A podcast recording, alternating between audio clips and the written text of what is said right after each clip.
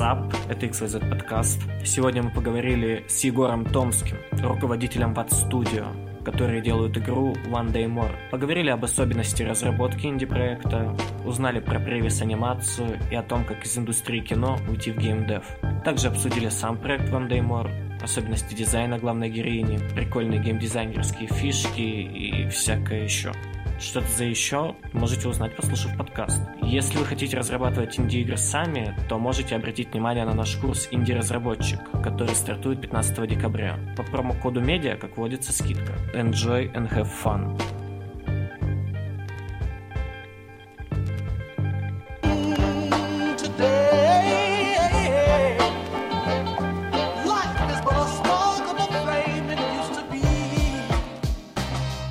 Всем привет, это XYZ подкаст. Сегодня с вами ваши классические идущие Никита и Софья. Мы авторы. Софья, помахай ручкой. Машу. Софья помахала ручкой. Сегодня у нас в гостях Егор Тонский. Он руководитель студии ВАТ, а также преподает в школе дизайна ВШ. Я правильно назвал? Вообще, Егор, лучше ты расскажи сам о себе, потому что мы, очевидно, не знаем тебя так хорошо, как ты сам себя. А, да, все верно. Я уже вот несколько лет руковожу студией ВАТ. Э, мы начинали как студия, которая использовала движки Unreal Engine, движок Unreal Engine для виртуального кинопроизводства, создания превизов, черновой компьютерной графики. Превизы — это такие ролики, которые, как анимированная трехмерная раскадровка, можно так назвать, которые помогают осуществить съемки сложных блокбастеров типа вторжения и прочего-прочего, спутник. Тивитаев, мы работали много над какими фильмами. Год назад, там, чуть больше, да, мы решили немного перестроить бизнес и начать э, разрабатывать игры. Теперь у нас студия разработки игр, и мы делаем свой первый проект, э, его уже, вернее, заканчиваем. Смотри, ты главный исполнительный директор, верно, компании? И да. еще и преподаешь. Как ты, как ты поддерживаешь баланс life-work balance и как ты все успеваешь? Это непросто. да, к сожалению, на все времени действительно не хватает. Его всегда не хватает. Довольно давно преподаю, уже там больше 7 лет точно. А, и собственно, преподавание для меня и очень хороший способ как хобби, и как личный способ свои знания структурировать, рассказать студентам что-то новое, самому что-то узнать новое, поддерживать вообще связь с молодежью, назовем это так. С руководителем, ну, с руководящим историей заключается в том, что мы изначально студию, когда строили, а, решили, что будем приглашать молодых специалистов, и на этом, ну, как бы их растить, потому что найти привиз аниматора в России очень сложно. Это супер маленькая ниша, почти невозможно. Там несколько человек этим занимаются во всей стране а нам нужно было вырасти, ну, много, человек там 15 набрать. Поэтому я взял своих студентов, пригласил еще несколько подающих э, надежды ребят, и в итоге получилось очень круто, отличная студия. А теперь э, студенты, которые уже выпустились, они тоже преподают, э, мы вместе замещаем пар. В общем, короче, такая плотно интегрированная история образования в работу на студии. По причине того, что образование, когда ты сам преподаешь кому-то, ты сам узнаешь порой даже больше, чем рассказываешь. Студенты задают каверзные вопросы, что-то становится непонятным. Ну, короче, это очень здоровская тема для внутреннего развития самого себя. Актуализация знаний, я бы сказал. То есть постоянно нужно повышать классификацию, чтобы не отставать от темпа вообще, в принципе, и давать актуальную информацию. Да, а это правда, что некоторые привыкают работать там в какой-нибудь мае 2013 версии, не хотят с нее пересаживаться, а студенты ее не могут открыть, потому что она выпущена там до их рождения, условно говоря. И, ну, я условно шучу. Но, короче, да, актуализация знаний это очень важно. И э, преподавание еще помогает э, хорошо помять мозг. Ну, то есть э, остаешься таким молодым молодым и бодрым. У меня вот, кстати, перед тем, как мы перейдем к следующему основному вопросу, есть два вытекающих. Первый, ты преподавательствуешь, потому что у тебя есть какое-то образование, типа педагогического, или просто потому что у тебя крутая классификация, квалификация, прошу прощения? Ну, нет, образования у меня преподавательского нету. Я сам закончил Московский институт электроники и математики. Там была кафедра тоже с инженерной графикой, типа дизайна какого-то. Чему-то нас пытались научить, не очень, к сожалению, получилось, но были очень крутые ребята, и мы ну, в группе и вообще в окружении мы всему научились самостоятельно, стали толковыми специалистами. Но после там, окончания института стало понятно, что образования не хватает, и причем не хватает именно какого-то базового. Я занимался анимацией много, что такое 12 принципов Диснея? Окей, можно почитать э, какие, какую-то литературу, можно пойти на какие ну, тогда на курсы типа Animation Mentor, зарубеж, которые стоят миллионы. Ну, кор- короче, дорого все денег не особо было, было жалко их, поэтому я решил пойти по поводу того, что не умеешь, иди преподавать. Прочитал какого-то зарубежного аниматора, что это, и, типа, если у вас нет возможности научиться анимации, идите преподавать анимацию. А так как я человек ответственный, каждой лекции я готовился, вот, собственно, научился. Наверное, так можно сказать. А ты, то есть, просто пять, пять лет на специалитете отучился, да, получается? Или у тебя там какие-то магистратуры, аспирантуры, вот эти вот все штуки? А, я учился в аспирантуре, я поступил, да, в аспирантуру, но ее не закончил по причине огромной бюрократии. Ну, там надо время тратить на то, чтобы написать саму диссертацию, пройти все... Апробация это называется, по-моему. Ну да, в общем, это сложно, это было не связано никак с работой, и, к сожалению, еще на тот момент, это был какой-то там типа 2010 год из серии, защититься на тему компьютерной графики в России можно было только в Авгике и в Питере. И в Питере это было что-то супертехническое, а в Авгике, ну, всех компьютерная графика не очень интересует. Господи, как хорошо. У нас сейчас вообще тако, такой выбор и курсов, и, и, и можно получать даже высшее образование на эту тему. Господи, мы, мы живем в хорошем мире. А, да, на самом деле очень классно сейчас развивается. Действительно, и курсы, и высшее образование, все, ну, на правда высоком уровне. Ну, во всяком случае, если мы затрагиваем компьютерную графику, IT-технологии, это очень все классно. Угу. Да, и у меня второй вытекающий вопрос про привиз-графику. Почему угу. она не развита? Ну, ты сказал вкратце, что это такие 3D-раскадровки и все такое.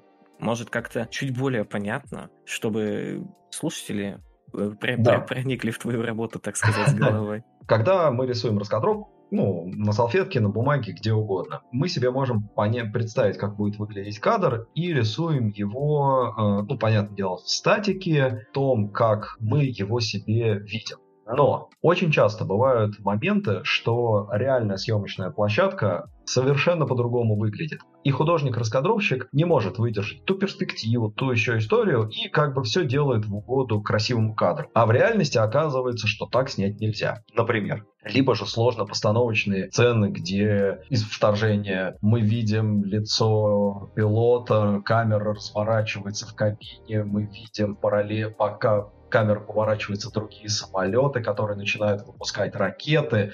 Мы видим огромный пол э, водяной, который ну, планетянский, в него взрываются ракеты, и мы разворачиваемся. Это все один кадр, очень сложный, в нем происходит очень много действий, и раскадровать его довольно сложно, и потому что будет непонятен тайминг происходящего события, как это все выглядит. Для этого как раз и делается привиз, то есть черновой mm-hmm ролик. Э, раньше он делался на серых модельках, сейчас многие его делают с помощью игровых движков, э, чтобы выглядело более симпатично. И это позволяет, во-первых, всей съемочной группе договориться о том, как будет выглядеть действие. Тоже другой пример из августа 8 Снимали сцену погони на джипах в лесу. Стал вопрос того, что каскадеры не могли разогнаться в этом лесу, ну, из безопасности, более 40 км в час. 40 км в час не очень погоня.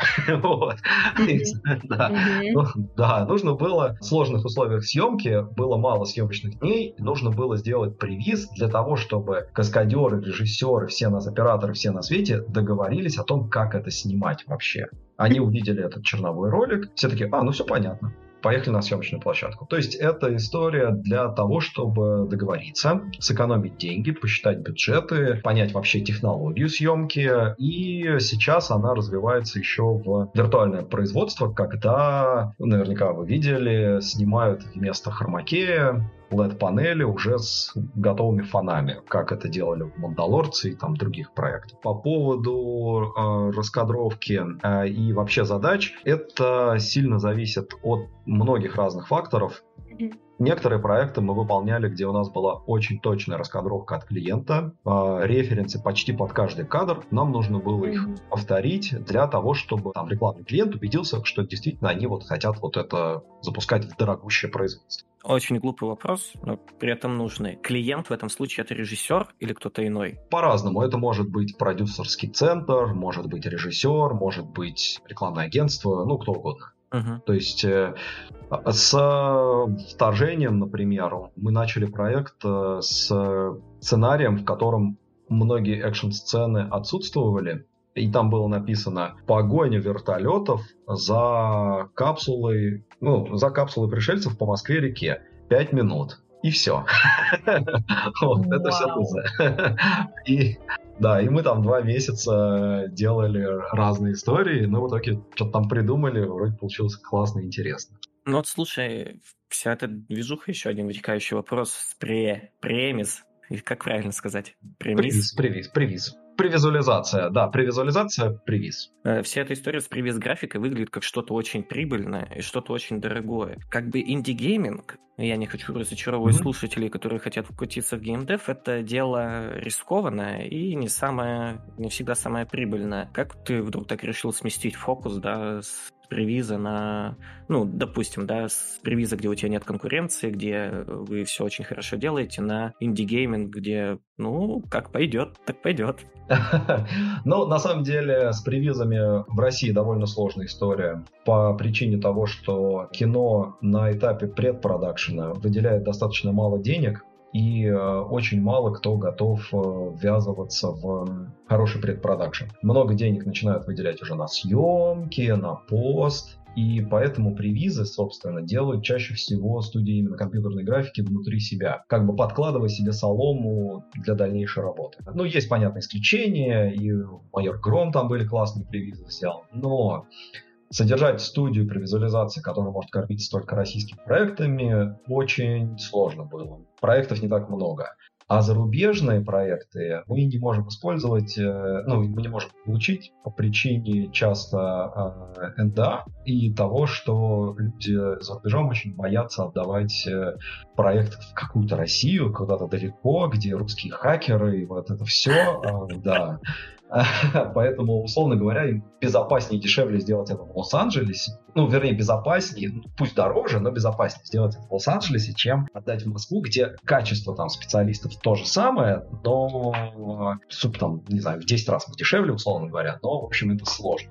Мне а, кажется, просто у американцев есть какой-то, может, стереотип о том, что Россия недостаточно развитая. Например, CD Projekt Red, когда Киберпанк делали, они сотрудничали с российскими студиями. Я не помню по какому поводу, что с графикой, по-моему, связано. С Санкт-Петербургскими нормально на аутсорс отдавали, и никаких проблем. Ну, кроме того, что Киберпанк багованный. Но я думаю, это не вина наших соотечественников. Не-не, тут дело не в том, что они считают, что у нас тут отсталая страна, а тут именно дело чаще всего в безопасности, ну, касательно привиза, это чаще всего в безопасности данных, в коммуникациях, то есть, условно говоря, общаться. Мы с вами ну, находимся в некотором своем контексте, у нас есть определенный бэкграунд, и мы там друг друга понимаем без, ну, с полуслова. С работы с американским режиссером я ну, работал, это было еще много довольно работы именно въедливо объяснить, а что, собственно, я хочу. Вот, поэтому тут э, проблема и безопасности данных, и коммуникации, и всего на свете, и в то же время э, за рубежом, э, ну, в Голливуде, там, в Евро... ну, в Европе в меньшей степени компьютерная графика в кино развита, но в Голливуде и в Англии э, там целая индустрия на это то есть построена. И в России эта индустрия заключается в наличии, там, не знаю, двух-трех крупных студий. Вот кино. Поэтому сложно очень конкурировать, и на такой рынок. Ну, не знаю, как э, типа есть компьютерная графика в Индии. Условно говоря, про нее мало кто чего знает. А там огромные студии, которые делают кучу всего, но вот в России мы относимся к индусам как к каким-то странным ребятам чаще всего. Индусский код, вот эти все шуточки. Вау. Да. А, а, а там на самом деле есть студии, которые там условно тысяча человек сидит и делает, вырезает зеленый фон э, для Голливуда всего. Но ничем другим не занимается. к примеру. Ну или ротоскопингом. Ревизы не делаете? Вы прям исключительно ушли в разработку игры? Да, мы сейчас э, уже год точно, вот вся студия э, занимается исключительно одним проектом, да, One Demo. Угу. То есть Вау. мы в него плотно входили, э, там сначала несколько человек, там 3-4 человека занималось прототипом, потом побольше стало людей, и вот э, как раз э, в конце октября, начале ноября прошлого года мы включили вот всю студию, там порядка вот 20 человек у нас было. Получается, так, октябрь прошлого года, то есть год назад вы влились тогда уже полностью всей студии в разработку. Началась вообще разработка игры? Перед карантином где-то, наверное, в э, феврале, в начале февраля месяца мы подумали о том, что все уже слышали про коронавирус, но никто еще не знал про карантин. Мы подумали, что надо делать свою игру и начали разрабатывать прототип. Потом мы все ушли на карантин и стало понятно, что точно надо что-то менять в бизнесе. Кино остановилось, вообще все остановилось, стало все непонятно, да. И мы переключились на, на разработку игры. Ну, вернее как, большая часть студии занималась зарабатыванием денег, назовем это так, а часть студии занималась вот разработкой прототипа. Мы сделали маленький э, маленькую игру, такую на один уровень, про девочку, которая бегала в таких брутальных локациях и там решала загадки. Показали это на DevGam, первый онлайн московский DevGam. Нам сказали, очень красиво, но непонятно, зачем это, что это. Вот, и мы пораскинули мозгами, да, сделали несколько брейнстормов, и где-то за месяц э, у нас э, родилась концепция следующей игры. И вот условно в начале, там, в середине мая это, это был DevGam, и в середине июня мы начали разработку One Demo для того, чтобы участвовать в конкурсе вот Unreal Dev Contest. Mm угу. который вот тоже сейчас вот будет финал вот-вот проходит. И после этого э, это на конкурсе мы отлично показали всем, очень все понравилось, э, и началась, э, вот подключили выиграли при... А, мы даже уже подключили людей до того, как мы вышли в финал и выиграли кучу призов. И даже денег. А, одной из игр из 24, да, игры, которые прошли в финал? Да, мы выиграли там самый оригинальный геймплей, а. Там арт, что-то еще, я что-то забыл. Приз от Unreal выиграли, в общем, было хорошо. Здорово апельсинам и Майтона, которые дали нам призы. Большое спасибо за это. Боже мой, волшебно. Да. Здорово. А вообще, получается, вы скоро выпускаетесь? Просто звучит так, что... Ну, в Стиме отмечено 22 год, а выпуска... Да. скоро? А, это на самом деле сложный сейчас вопрос. А, мы это решаем с издателем. Я надеюсь, до конца ноября ответ будет окончательно получен. Дело в том, что мы будем одновременно, ну, в смысле, мы будем выпускаться и в Steam, и на консолях. И тут сейчас э, непонятно, есть ли смысл выпускаться сначала в Steam, а потом на консолях, э, или же выпускаться сразу везде. Э, вот. Mm-hmm. И если там в Steam, то мы там условно в марте готовы будем выпустить, там, ну, то есть проект полностью будет готов к релизу. А вот консоли, наверное, только к лету, там сертификация, вот эти все моменты, они много времени очень отнимают. Ну да, это, это вообще денежный вопрос всегда. А, на, на чем выпускается? Везде сразу или по очереди? Да, а, в общем, это такой, да, вопрос э, паблишинга, поэтому как только вот он решится, мы сразу скажем, когда будет. А вас студия вообще и разработчик, и издатель, как отмечено в Стиме, это вообще звучит волшебно. Ну, это пока так, да. А, опять же, не знаю, э, пока не буду раскрывать все карты, не знаю, поменяется это в Стиме или нет.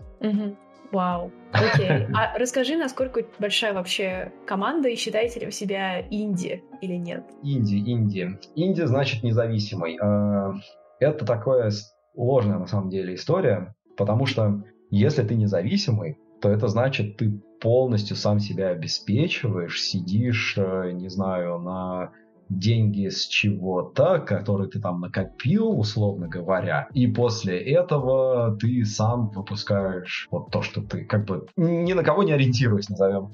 Конечно, наверное, в этом, если вот так подходить к инди, то мы, конечно, не студия, потому что, во-первых, у нас коммерческий проект, а во-вторых, mm-hmm. у нас есть инвестор, и мы планируем привлекать еще деньги, у нас там следующие проекты планируются, ну, все такое. Но с точки зрения идей, того, что это все наше родное, нам никто не говорит, что так. Вот mm-hmm. в этом уровне надо поправить что-то, то да, мы инди. То есть все, что мы внутри сделали, ну, весь проект э, сделан целиком нами, скажем так, деньги нами не манипулируют в этом моменте. Я вот так отвечу на этот вопрос. Да, всегда вопрос про инди или нет, это такой, ну, ну да, как может быть, что да, студия там из 20 э, там, человек, а там нас больше, да, там 25 человек, быть полностью инди, это значит, ты имеешь какие какой-то либо очень источник дохода. В общем, короче, это всегда сложно. Наверное, мы стремимся к тому, чтобы там через там, какое-то количество времени э, жить только на доходы со своих игр и быть там никого независимыми. Но насколько это получится, будем смотреть. Mm-hmm. Я на самом деле думал, Индия это когда ты нравишься людям, которые ходят в Starbucks и заказывают гранды с соленой карамелью или типа того. Но, видимо, я был неправ. Это хипстеры. Они умерли, говорят. Да, кстати, я слово хипстер не слышал уже много лет. Очень много лет. То есть да. примерно тогда, когда, наверное, появилось слово хика, я перестала слышать слово хипстер. Да, мне кажется, просто сейчас э, вот это, это была попытка субкультуры, а субкультуры сейчас умерли, поэтому, да, потерялась актуальность. Да. Э, вы не шарите, сейчас есть дрейнеры. Ладно, я шучу. Это кто? Как? Ну, это, сейчас интернет-субкультура развита на самом деле просто. Но я не думаю, что это релевантно теме. Я... Я знаю субкультуру фури. Это все, что я знаю. Это просто антикультура. Это что-то бесчеловечное иногда. Ты видел, какие там арты рисуют им? Красивые.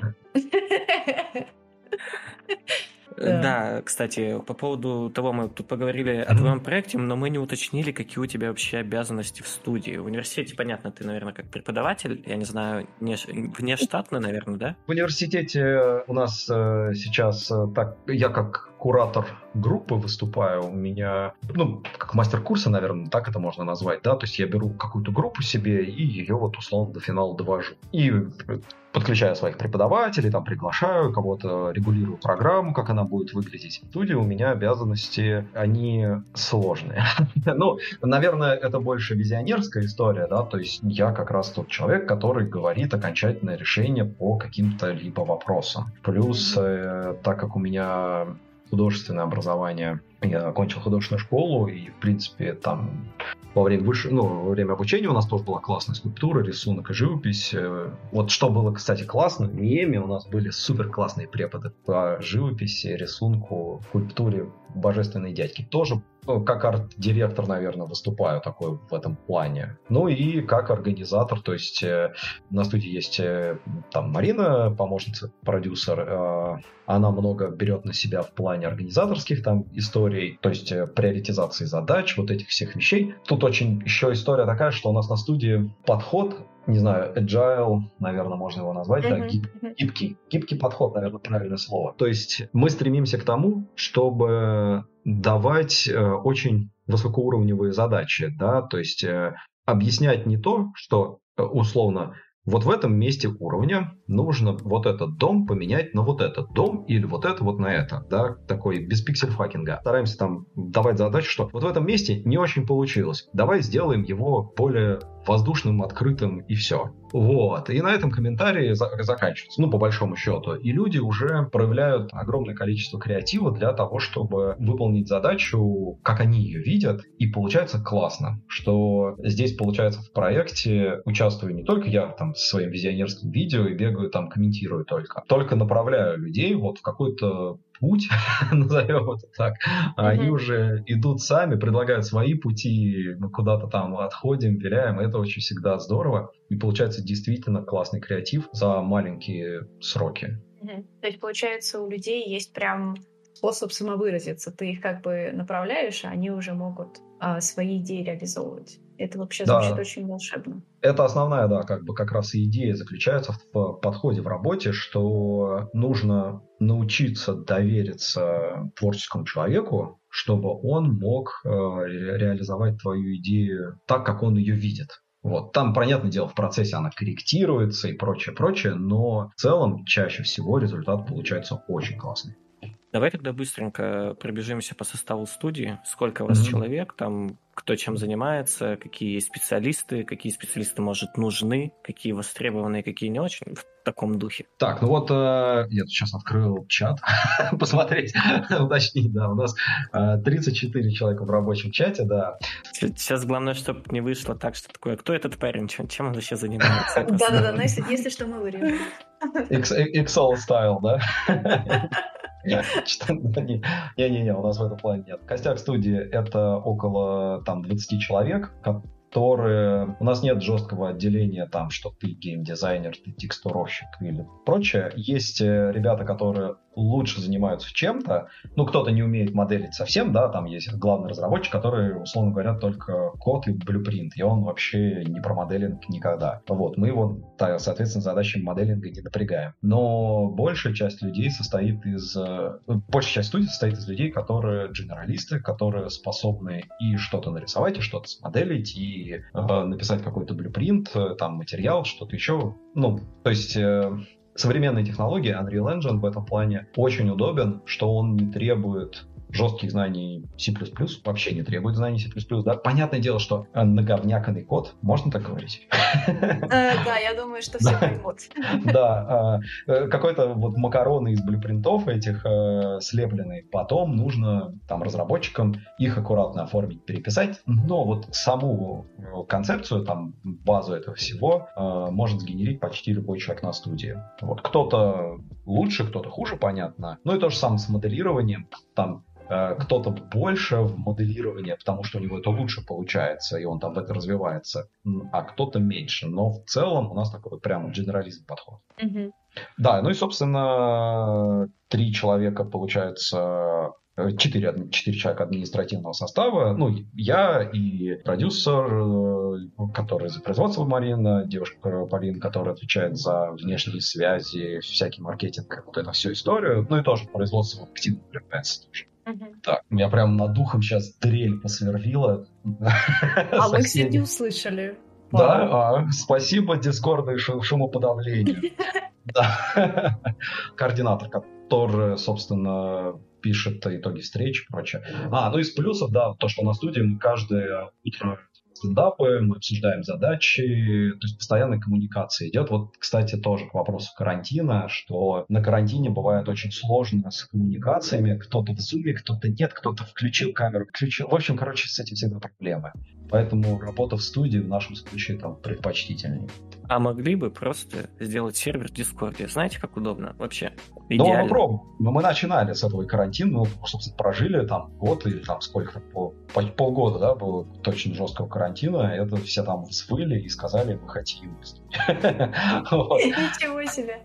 Да, в этом плане у нас хорошая атмосфера. Ну и э, на студии много ребят, стажеров, человек, не знаю, 8 где-то так точно, которые приходят раз в неделю, стажируются, ну, все из вышки, мои студенты. То есть это стажеры не, не прогеры, ничего, это именно дизайнеры такие? Да, в основном, да, те, кто делает с контентом, всякое разное связано. А, нет, у нас э, два человека как раз стажируются с э, факультета ФКН компьютерных наук, Угу. Талантливые парни такие, будущие сильные прогеры. А у вас э, на проекте нарративщик, сценарист, кто-нибудь в таком духе есть? Мы писали сценарий самостоятельно, там сначала несколькими такими мозговыми штурмами а, ну, для One Day Move. Потом подключился Саша Андрющенко и Андрей Золотарев. Это такие топ э, российских сценаристов сейчас, э, и они нам тоже помогли со сценарием, за что им большое спасибо, продвинули его сильно вперед. Сейчас э,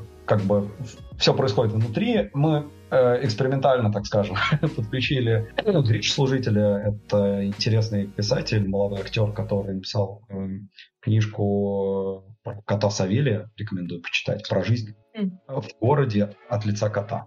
Вот, э, книжка года какого-то там, ну, не так давно она вышла. А, и, собственно, он тоже сейчас там помогает нарратив отполировать, назовем так. В целом, в основном, ну, сами пишем. А вот, кстати, это не Савелия, да, которая я сейчас вот глянула? Да-да-да, а, не Савелия, точно, точно. Это да, мне да. еще сейчас напомнило, в 22 или 23 году выйдет игра, ну, она третьего лица, и там довольно интересно, как сильно из... меняется перспектива того, что происходит, вообще уровня потому что котик, он маленький, и поэтому, соответственно, ты смотришь на весь мир как бы снизу. Это очень волшебно. Я да, да. Я метр семьдесят, я и так на мир снизу смотрю, если честно. Ну ладно, это еще а. надо присесть. Ну до кота тебе далеконьки. Да. Да, окей, тогда давай поговорим про One Day More. Я, когда я увидела ваш проект на DevGAM, и я издалека первое, что, естественно, бросилось в глаза, это дизайн главной героини. Он необычный. А можешь рассказать, как вы его сделали и как пришли к решению сделать необычный дизайн? Да, там вообще? на самом деле инсайт проброшу. Мы с Софьей маленько спорили. Я накатал целую простыню под этот вопрос. Про связано ли это с бодипозитивом, ну, в таком духе. За, за, заигрывали ли вы специально, так скажем, с повесткой, чтобы угодить какой-то аудитории? Да, поясню. Значит, э, изначально задача стояла такая, что а, мы делаем главную героиню, которая нестандартная. То есть uh-huh которая не похожа на среднестатистических таких дженерик компьютерных девушек. И мы попробовали пойти по пути, сделать ее такой обычной девочки с улицы, ну, такой очень простой, назовем это так, но с какой-то изюминкой. Долго боролись, там пытались найти правильное решение, не очень получалось, не хватало какой-то яркости персонажа. Увидели, что референс, как э, молодая корейская девушка катается на скейте, модель какая-то, и танцует на лонгборде. Очень красиво, очень круто. Она худая была как спичка. Но делать крутых моделей ну, не очень хотелось, поэтому мы, наоборот, нашли референсы таких э, девушек-пампушек и попробовали попробовали порисовать, и пошло. Это получилось, э, нашли первый образ, э, вот, собственно, сделали с ним прототип, потом, ну, образ доработали, сделали его более, более привлекательным, более няшным таким, что ли. Я, я, я бы назвал, добавили Диснея, назовем так. Mm-hmm. вот, да. Mm-hmm. Я, кстати, да. когда смотрел на персонажа, ну, короче, на вашего персонажа, подумал об игре Lily's Garden, такая мобилка есть, она мне почему-то напомнила главную героиню из этой мобилки. И, собственно, вопрос у меня про то, целились ли вы специально в какую-то аудиторию, собственно, из-за этого и возник. Это как будто бы прям сильный удар в аудиторию определенную, да, которая там мобилки любит и все такое. Прям art style он, не, я не обвиняю в плагиате, но просто чувствуется какой-то общий вайб. Да, там Lily's Garden, главная героиня, чуть похудее, но она тоже такая рыжая, яркая, вот в таком духе. Тоже в этом, в комбинезоне садовника. Мы тут обратили внимание, что, да, все рыжие девушки на одно лицо. У нас вот рыжая Марина, продюсер, все таки о, Марина, с тебя делали? Да, потом приходит еще рыжая девушка, о, с тебя делали. Рыжий шейминг, да. А, ну, не, на самом деле... А, нет, мы на самом деле делали героиню просто яркой и выразительной. У нас не было вот игровых референсов, что вот она должна быть похожа на ту, там, на Лилис Гарден или кого-то еще. И мы не стремились э, в гиперкэш, который, ну, какой-то там, да. А так или иначе, наша игра, возможно, напоминает гиперкэш просто потому, что она яркая, а все привыкли в том, что в, особенно в России все игры в стиме, они мрачные такие, суровые. Суровые сибирские игры. Здесь у нас яркая атмосфера, и основным референсом вообще был авангард, э, супрематизм. Вот в эти направления мы двигаемся. Соответственно, и героиня яркая поводу а, обвинений в том, что все гиперкэж игры яркие, это окей, но мне кажется, еще можно привести с Family, ну, параллель с Family Friendly играми, которые там Nintendo делают постоянно и все в таком духе. Яркий цвет, он как будто бы говорит, что эта игра плюс-минус для всех. Да, мы изначально тоже хотели сделать такую, ну, назовем казуально Family Friendly игру, такой Unravel стиль, очень понравился, ну, Грис, это было слишком пастельно, но вот в этом... Вот It Takes Two вышла недавно. Это вот прям... Мы не, не смотрели ее до того, как она там начала рекламироваться, но когда увидели первые трейлеры, о, думаю, ну это прям вот то, что мы делаем. Вот это mm-hmm. It Takes Two в этом плане похоже. И вот, э, да, извини, Софа, я уже добью еще один добавочный вопрос. У меня почему-то возникли ассоциации с Нер Автомата. Э, этот переход на платформинг иногда и 3D, 3D основа, иногда элементы платформинга. Как бы яркая главная героиня, именно внешне яркая. Понятно, что у Нер Автомата используется какая-то сексуальность, а здесь просто такая свойская штука, что это как девочка соседнего двора. Но как будто бы вот в этих вещах есть какой-то пересечение рассечения. Смотрели на Нейр Автомата, когда делали игру? Ну, э, нет, на Нейр Автомата мы не смотрели. Ну, мы смотрели тоже, как героиня выглядит, потому что она действительно нестандартная. Ну, и но она нестандартно сексуализированная, ты правильно говоришь. Ну, это совсем другой жанр. Э, у нас такая релакс-история, там надо махать мечом. Э, ну, я скорее провел параллели вот с этими переходами из 3D в 2D. Иногда я по скриншотам видел. Да, из, из 3D в 2D у нас история такая, что мы подумали, что делать платформер не очень было это интересно нам, так, ну, классический, да, условно. И было бы здорово разнообразить как раз с видом сверху. Я в детстве очень любил контру, которая контра,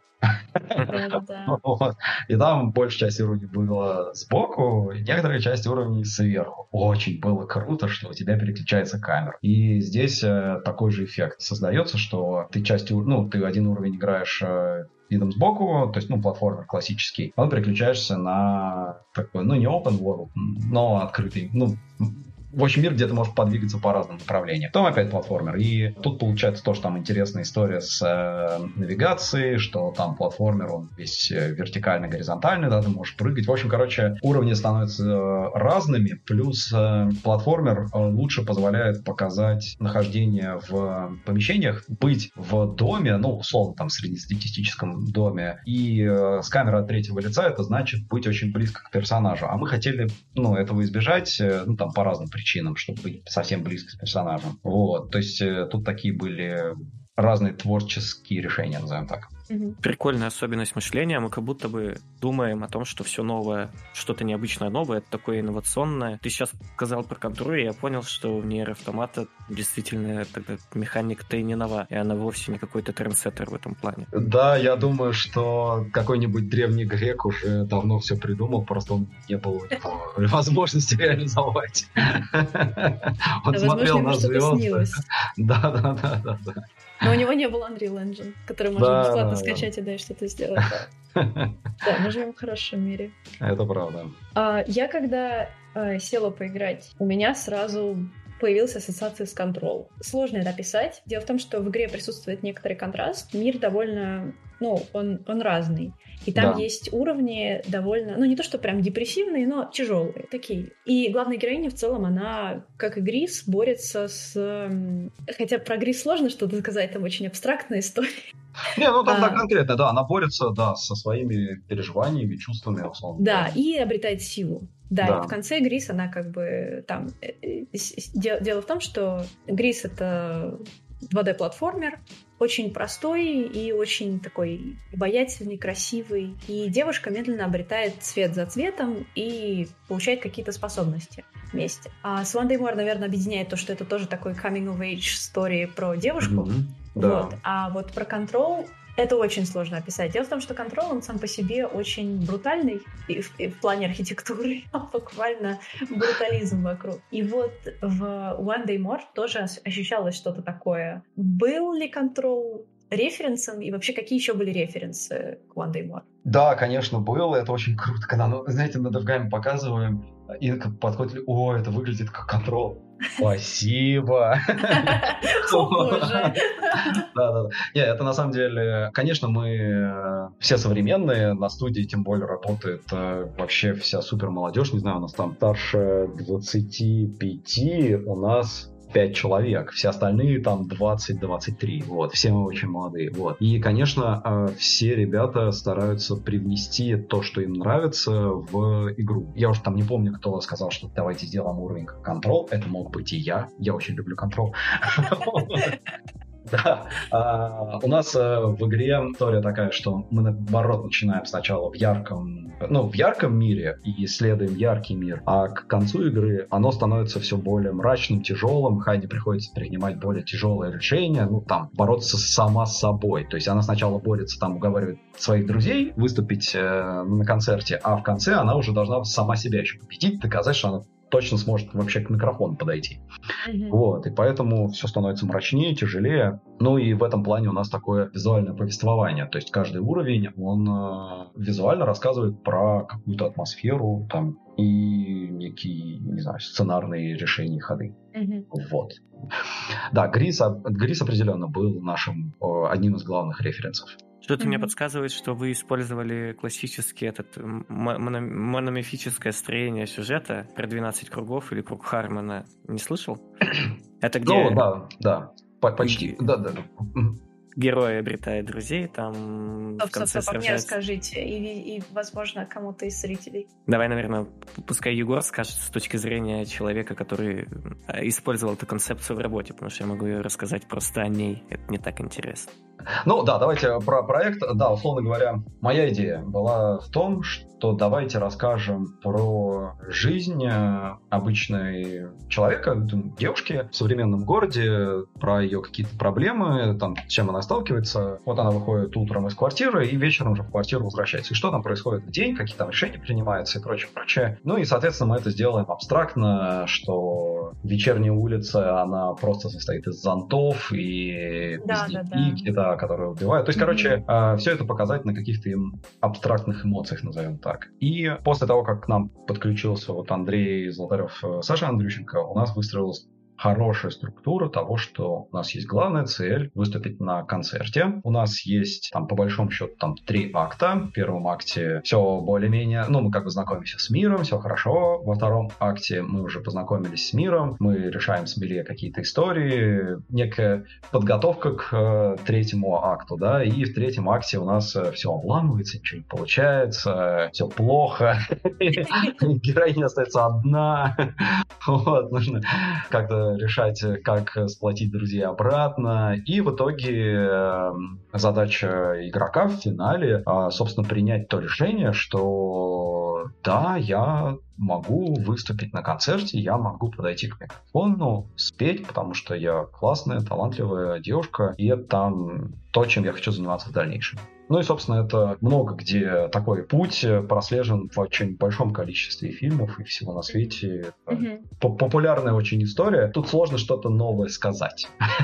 Ну да, в таких историях э, герой, в нашем случае героиня, вернется домой. Героиня вернется в квартиру, и она вернется уже маленько не тем, кем она была. Она обретает новые качества. В этом суть любой истории. Герой должен измениться в конце но вернуться да, да, да. домой. Это поэтому и называют путь героя. А, кстати, по поводу, ты говоришь, что там будет очень много в сюжете про пение. Вы уже искали кого-то, чтобы записали там песни и все такое, или еще нет? Как это, как это вообще будет выглядеть?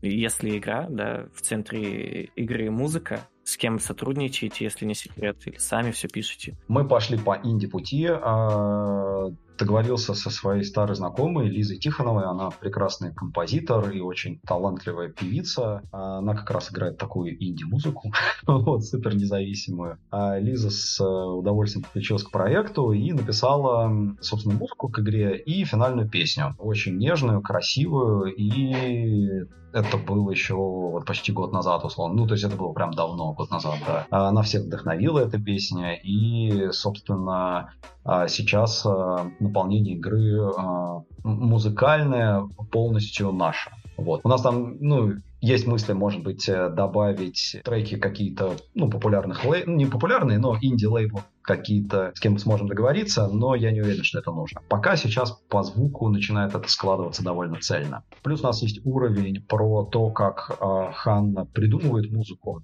То есть ей необходимо преодолеть там в абстрактном мире какие-то загадки, путь, э, чтобы, собственно, собрать эту финальную композицию. Можете посмотреть на кейс игры ЧБХ «Зима», по-моему, она называется. Тоже инди-проект, там создатель его, он, по-моему, один mm-hmm. все это делал. Просто собрал кучу инди-исполнителей этим, и их фанбазой обеспечил себе половину как бы внимания О, боже к игре. Мой. Чего но, себе? Серьезно? Да, да, но там музыка вообще выше всяких похвал. Там он реально подобрал неплохих инди-бойцов, так сказать. А, я вот сейчас э, в Стиме посмотрел, это про, типа, да, про район, район. Да, да, да. Прикольно, да, слушай, надо посмотреть. Ну, в общем, э, да, с музыкой у нас интересное решение есть, и, может быть, мы его улучшим еще, посмотрим, как это пойдет. Все-таки музыка это не основная часть игры. Основная часть игры это кор механики и киллер-фичи. Интересно, какие у вас Задуманы или уже реализованы, да, основные механики и всякие приколюхи, которые будут отличать вас на фоне других конкурентов. Да, значит, э, это скейт. Мы сделали то, что скейт — это средство передвижения, как это неудивительно, но большинство людей не Тони Хоук и использует скейт на улице для того, чтобы проехать из точки А в точку Б, не делая никаких трюков. Мы добавили танцы на скейте. Ну, вообще, вот со скейтом поиграли хорошо. Это здорово. Дальше в самом ну, в начале, конечно же, все в воображении, представлении ее, да, но она может наклонить мир. К примеру, ей нужно подвинуть дом э, так, чтобы э, подвинуть дом, да, чтобы в него можно было наклоном мира закатить грузовик mm. в гараж и проехать дальше. Или решать какие-то пазловые схемы с помощью наклона мира. Это очень здорово еще работает с физикой, что мы можем там... Ну, он, да, следующая фич, фича, что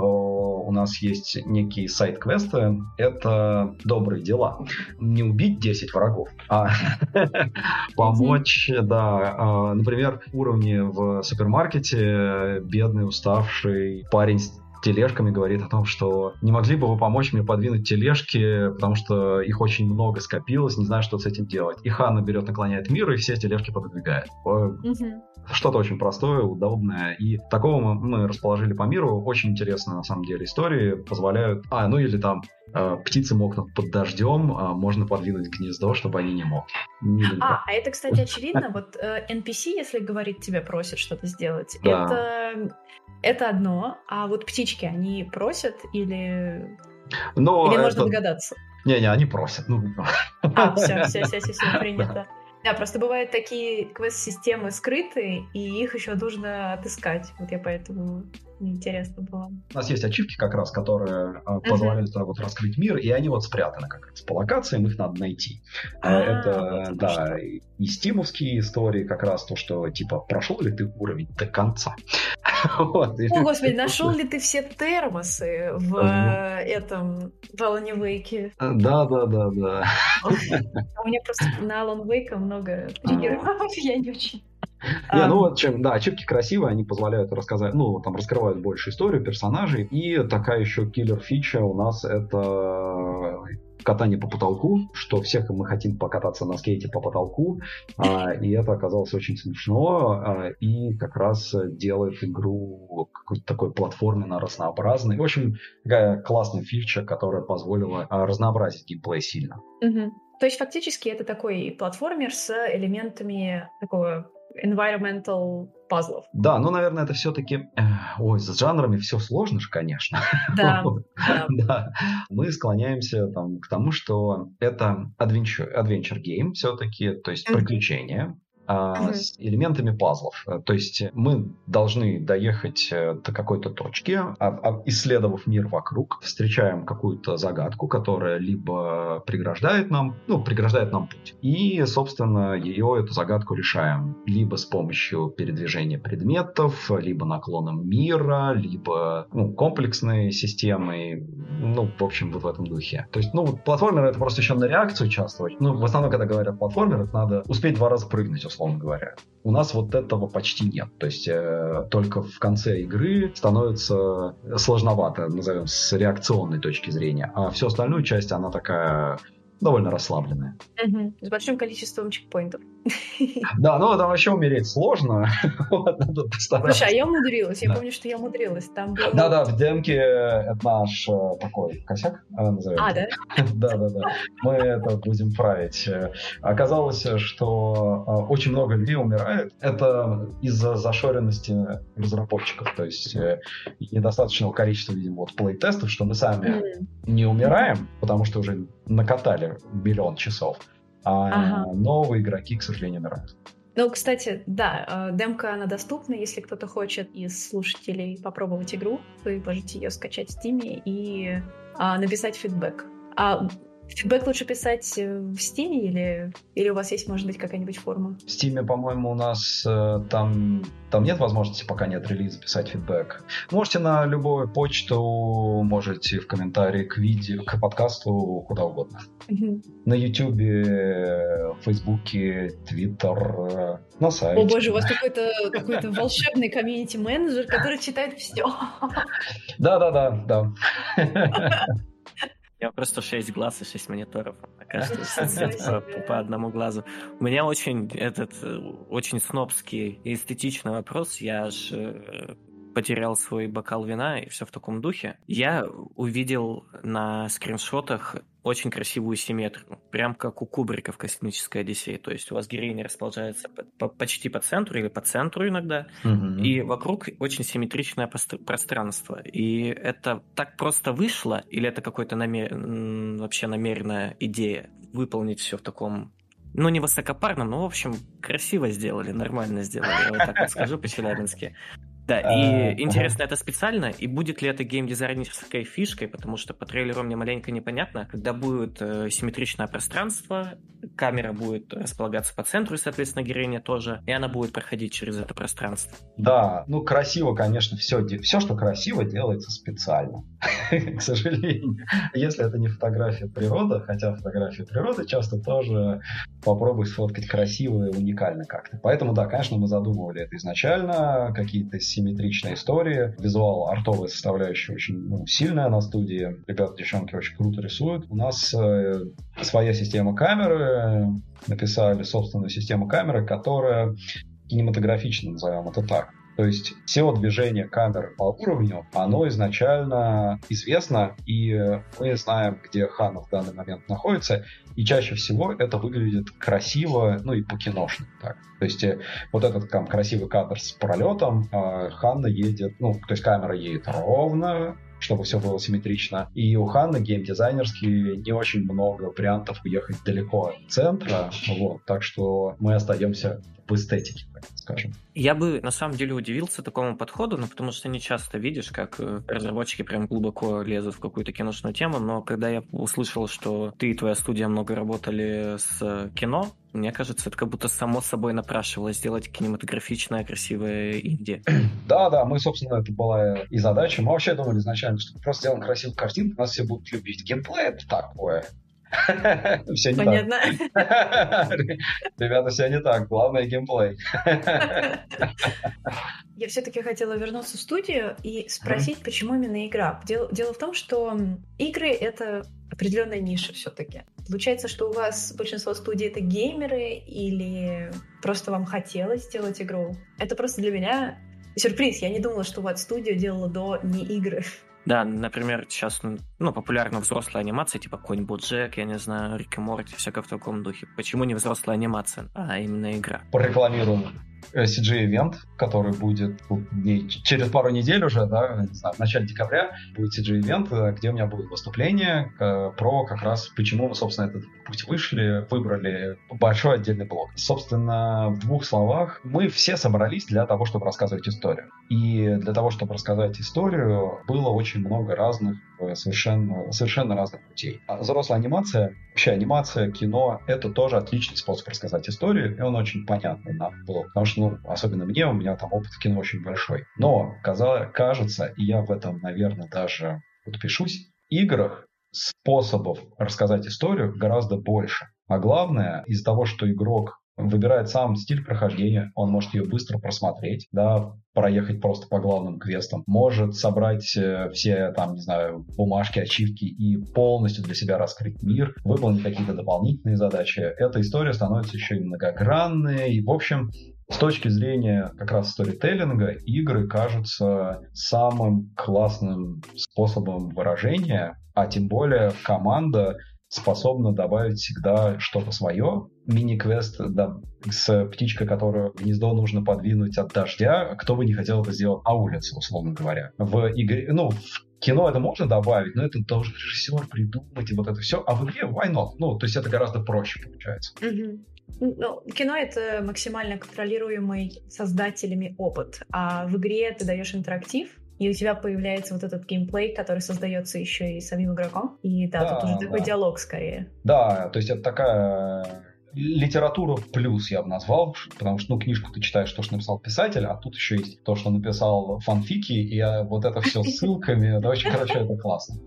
Да, да, и при этом ты еще как бы управляешь временем фактически. Ты как бы в игре, и ты можешь остановиться, посмотреть, и при этом это не как ты остановил фильм или перестал читать книгу.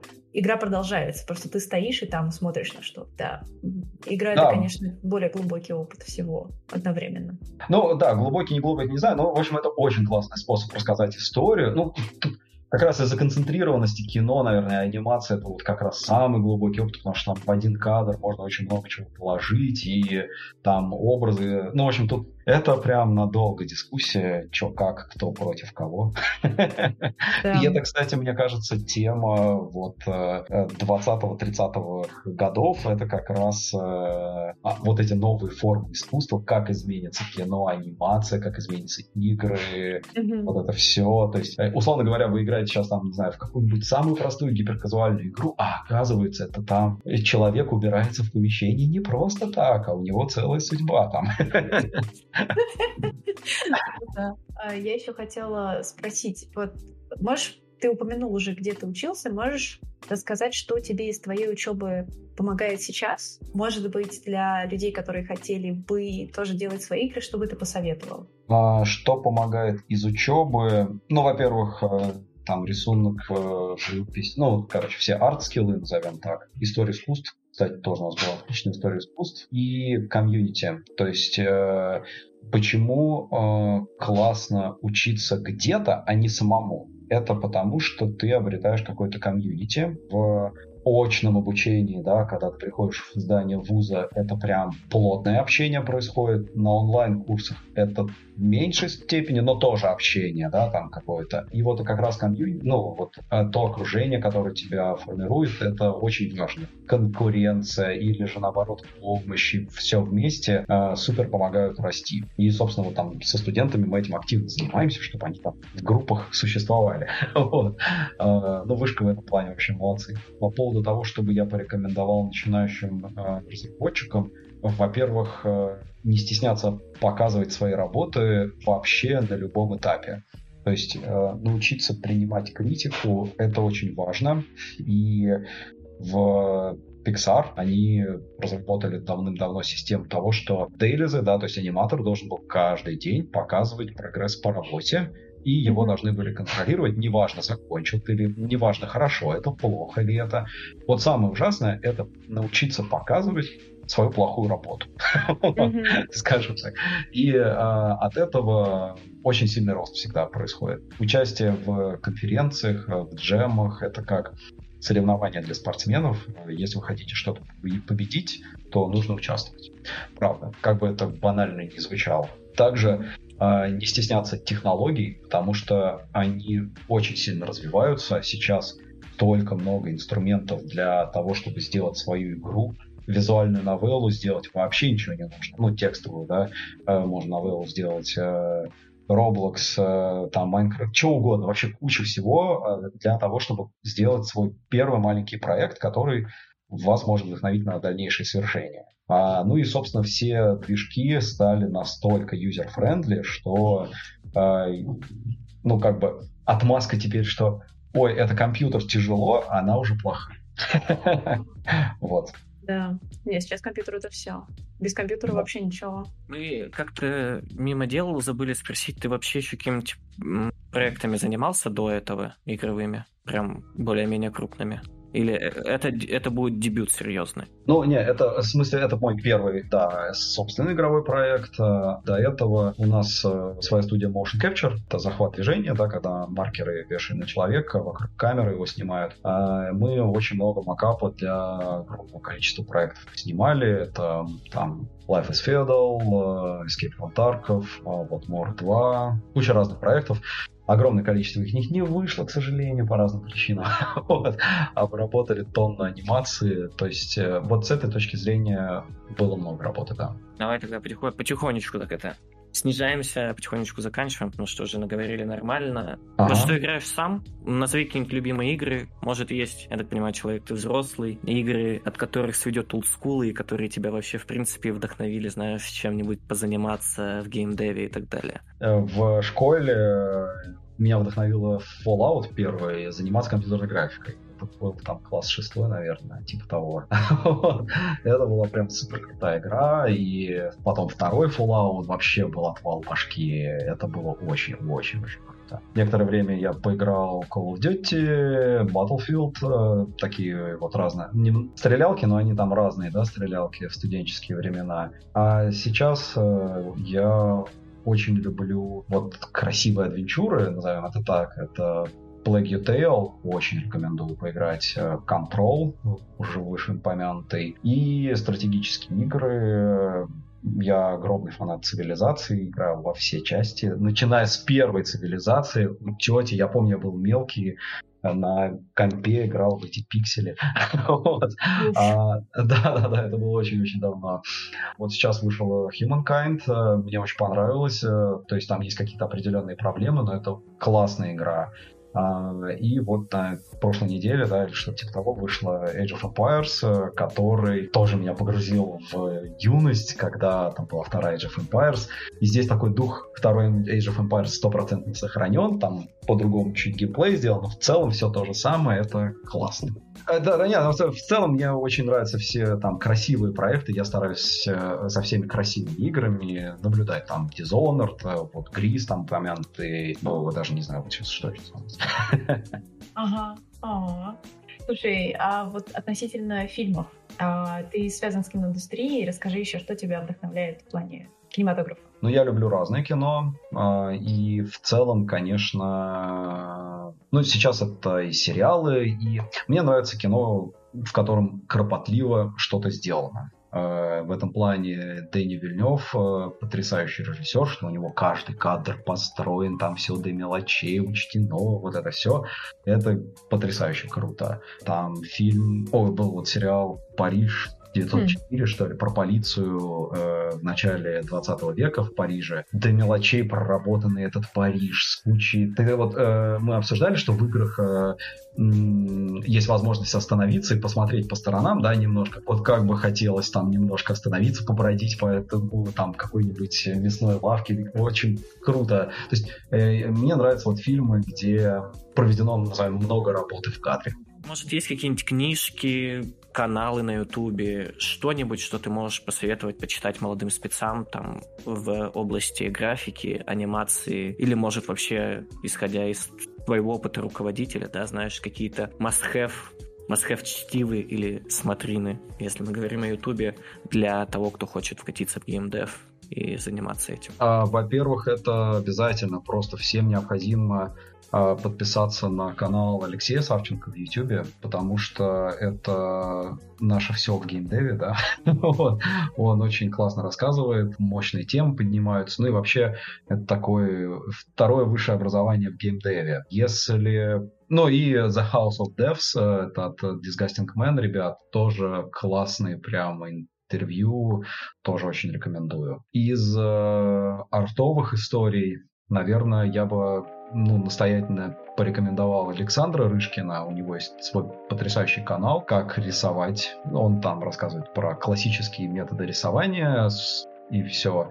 Проко, а у него свой ну, сайт есть, где продаются туториалы по классическому рисунку. И Проко, они классный цикл лекций про наброски. Я, наверное, как завершающая история, что, как это не удивительно, но чтобы повышать свой креатив, нужно уметь рисовать наброски и рисовать простых людей, все, что окружает вас, ботинки, маркеры, не знаю, каранда, там что, кружка стоит, ну, вот это все нужно уметь зарисовывать, делать скетчи.